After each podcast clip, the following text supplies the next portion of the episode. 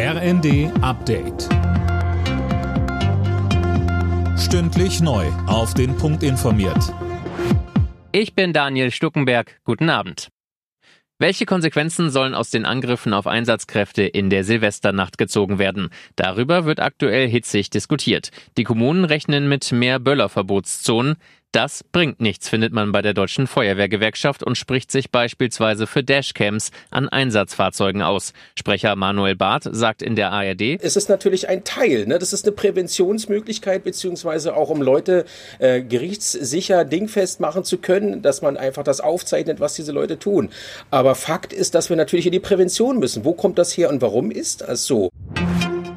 Unterdessen sind in Berlin 103 der fast 160 festgenommenen Randalierer wieder auf freiem Fuß. Gegen sie wird nun wegen Brandstiftung, Verstößen gegen das Sprengstoffgesetz, Landfriedensbruchs und tätlichen Angriffs auf Beamte ermittelt.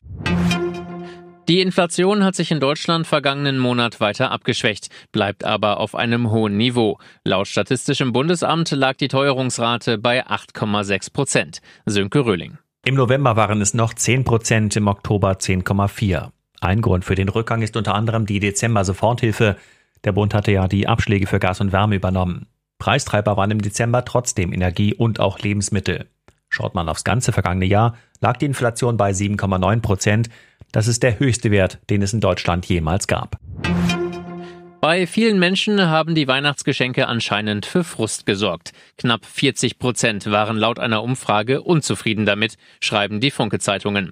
Besonders Süßigkeiten und Feinkostartikel kamen nicht gut an. Die meisten ungeliebten Geschenke gab's von den Eltern. Alle Nachrichten auf rnd.de